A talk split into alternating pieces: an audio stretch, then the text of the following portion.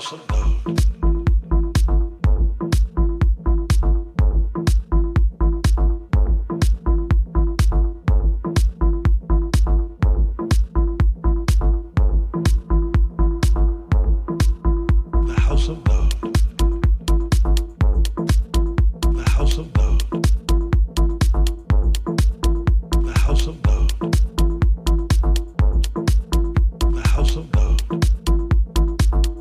dollars or more. God's Howard.